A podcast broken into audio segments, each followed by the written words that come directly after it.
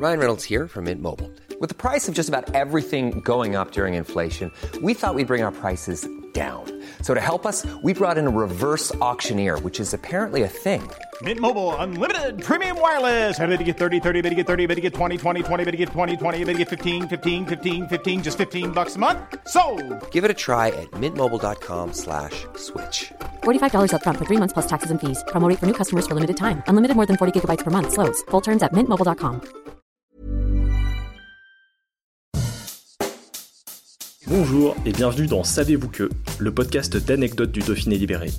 Chaque jour, on vous raconte une histoire, un événement marquant, qui vous permettra de briller en société et de vous coucher un peu moins bête.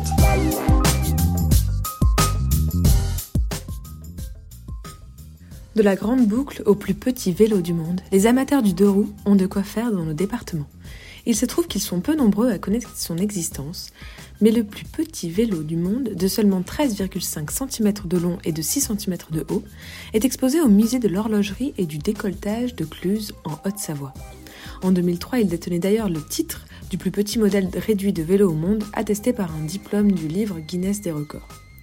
Entièrement fabriqué à la main par un dénommé Paul Jacob, ce vélo miniature est composé de 620 pièces, dont 288 rien que pour la chaîne. Le cadre du vélo est fait d'acier, la selle limée par un bloc d'aluminium et les jantes ont été décolletées par une plaque de cuivre.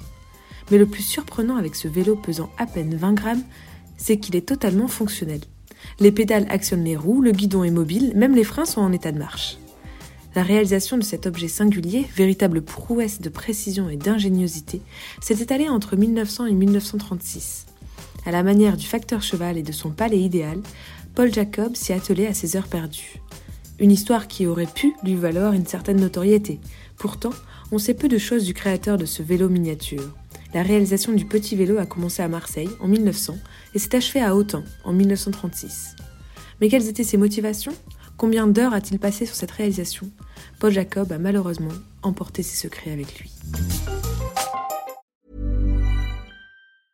Hey, folks, I'm Mark Marin from the WTF Podcast, and this episode is brought to you by Kleenex Ultra Soft Tissues, your ally to help tackle your allergy symptoms this season. I love the change of seasons, but nobody loves pollen and all those other things floating in the air that make you sneeze during this nice weather. Kleenex Ultra Soft Tissues are hypoallergenic and allergist approved, so fight back against watery eyes and runny noses without worrying about irritating your skin. For this allergy season, grab Kleenex and face allergies head on.